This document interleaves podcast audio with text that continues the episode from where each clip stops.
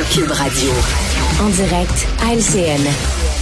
Encore une fois, une malheureuse fois, les Américains pleurent leurs proches abattus dans une folie meurtrière en lien avec l'éternel problème des armes à feu. Une tuerie innommable, tout près de chez nous, hein, dans le Maine, à Lewiston, un petit village qui est maintenant inscrit au tableau des pires tueries à survenir sur euh, le territoire. Nos analystes sont au rendez-vous ce soir. Bonsoir à vous trois. Bonsoir, Bonsoir Sophie.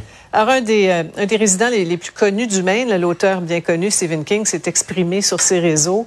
Euh, cette fusillade qui s'est déroulée là, à moins de 80 km de chez lui, il a écrit « C'est de la folie au nom de la liberté, arrêtez délire des apologistes du meurtre ». Et il ajoute « Ça n'arrive pas dans d'autres pays, Emmanuel ». Ben non, parce qu'il n'y a aucun autre pays qui a un, qui a une, un, un, élément de sa constitution là, qui reconnaît le droit constitutionnel d'avoir une arme à feu. Et le problème, c'est qu'aux États-Unis, on a érigé ça en droit absolu, sans tenir compte que ça date d'une autre époque. Et euh, le lobby des armes est très fort, le, le, climat politique est polarisé. Sophie, je regardais les statistiques. Il y a une époque où on croyait réussir à contrôler euh, les armes à feu aux États-Unis. Bill Clinton avait réussi à temporairement mettre en place une interdiction sur les armes d'assaut. Quand cette interdiction fédérale est venue à échéance en 2004, Sophie, vous regardez des graphiques, c'est exactement le moment. Plus on s'est mis à produire des armes d'assaut, les AR-15 en particulier, plus le nombre euh, de personnes qui meurent dans des tueries. Chaque année, il y a un lien de cause à effet, mais aux États-Unis, on n'est pas capable de s'en occuper. Ouais. Et quand on regarde le tableau du ratio d'armes à feu, là, selon les pays, ça saute aux yeux. Ça peut pas être plus clair. Comment s'étonner de la, la, fréquence des tueries, Mario? C'est, une religion, hein, l'arme à feu chez eux. Mais, mais ce qu'on voit, ce qu'on voit comme tableau, là, avec une, une bande où les États-Unis font complètement classe à part, Mettez n'importe quel tableau qui parle des armes à feu, des morts par arme à feu, des blessés par arme à feu, des morts de différentes sous-catégories par arme à feu. Vous allez toujours avoir les États-Unis tout seuls comme ça dans leur club sur Terre. Euh, bon, euh, c'est difficile à comprendre. Tu sais, le cas, puis moi, je, mettons ici chez nous, moi au Québec, je suis pas quelqu'un qui est pro-contrôle. J'étais plutôt opposé à certains registres pour les chasseurs, qui, les agriculteurs qui m'apparaissaient tantillons et peu utiles. C'est juste que dans le contexte américain, c'est tellement extrême. Là, tu as un individu qui a des problèmes de santé mentale, qui a déjà menacé de commettre une tuerie de masse dans une base militaire, mais qui a mm. menacé de commettre une tuerie de masse, et il a néanmoins en sa possession un fusil de guerre, qu'à mon avis qu'aucun citoyen ordinaire devrait avoir chez lui de toute façon, et l'accès à s'acheter des munitions à volonté.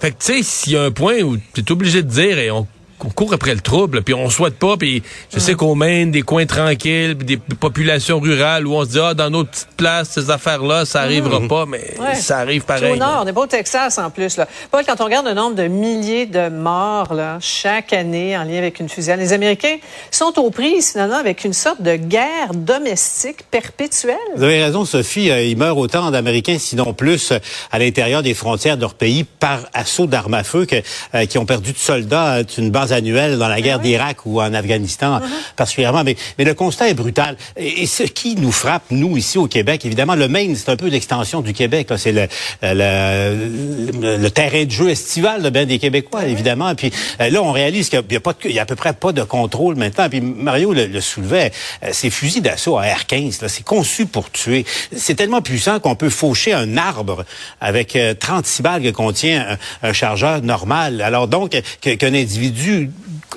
dérangé, puis, qui a fait, qui a été interné pendant deux semaines, puisse se procurer ça ou euh, l'avoir en sa possession sans aucun contrôle, ça dépasse l'entendement. Mais ça ne changera pas, Sophie. Ça ne changera pas parce que ce que Emmanuel soulève, le, deuxième amendement, ça fait partie de, euh, de, de, la fibre des, des, des Américains pour, pour qui, euh, au fond, c'est le droit de se défendre.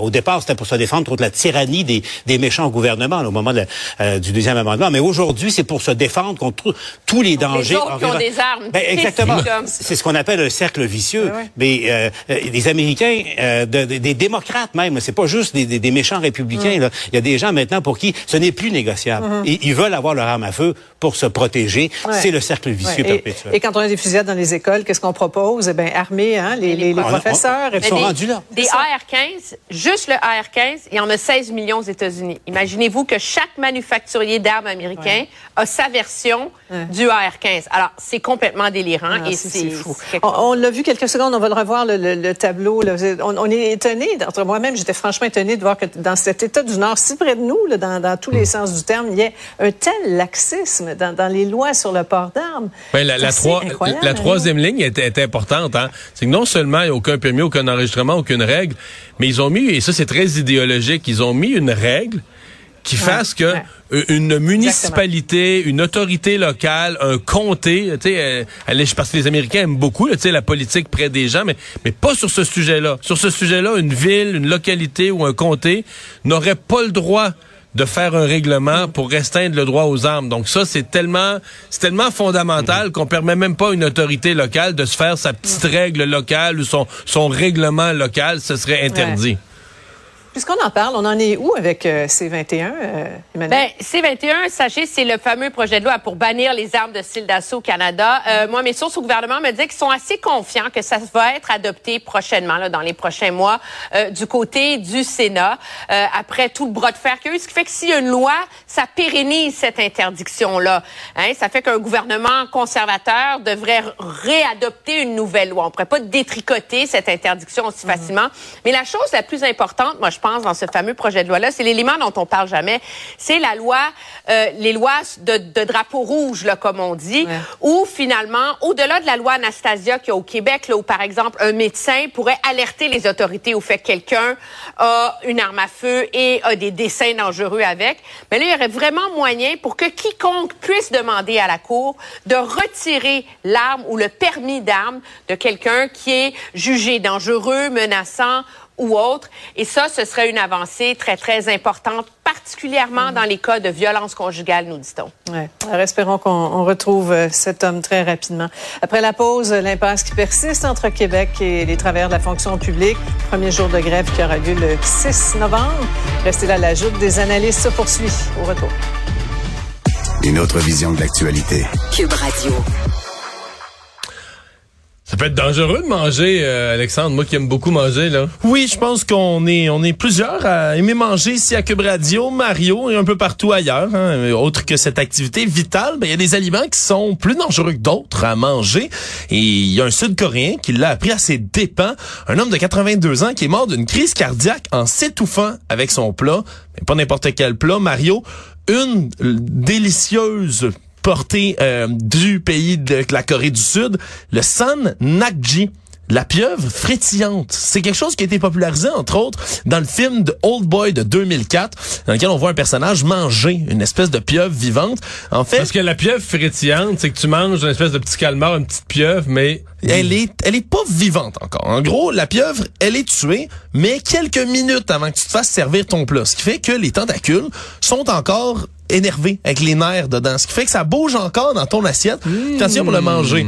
Semble-t-il que c'est un plat, là, euh, euh, recherché peux- prisé, Mario. tu peux-tu demander, amenez-moi donc une poêle en fonte que je la rachève, là? Ben, écoute, moi aussi, j'aurais, j'aurais tendance à avoir cette Amenez-moi réaction-là. amenez-moi une bonne planche de bois puis une pâte, une poêle en fonte, parce que j'aime, j'aime les, les pieuvres et les calmars, mais Le problème, c'est qu'il y a des ventouses encore après ça qui sont encore actives, que t'aurais pas, dans, par exemple, me dans déplaît, un... ça me déplaît. Ouais, le problème, c'est que ça peut coller dans ta gorge Ça et dans, sur ton palais si tu le mastiques pas assez, ce qui fait que tu peux Donc, ce qui est arrivé à cet homme-là. Ben, c'est ce qui est arrivé à cet homme-là. On dit qu'il y a trois personnes aussi qui sont mortes d'asphyxie entre Donc, 2007 les et ventouses, les 2012. ventouses te pognent dans le Dans pharynx, dans le gorge. Puis tu meurs. dans- tu meurs, tu, tu peux plus respirer, tu meurs. Là, c'est une crise cardiaque qui a été induite par une asphyxie, mais il y a des trois personnes qui sont mortes entre 2007 2012, deux autres qui sont mortes en 2013 de ce plat-là, un autre en 2019. Donc c'est connu comme étant dangereux. Puis je suis allé m'intéresser à tout ça en me disant mais là, il, y en a-tu beaucoup des plats qui Ouais, sont dangereux comme ça? c'est- intéressant de dire, faut que tu mastiques bien, je- mais c'est juste que c'est comme quand c'est dégueulasse, ça te roule dans la gueule un petit peu, tu mastiques moins, là. Par,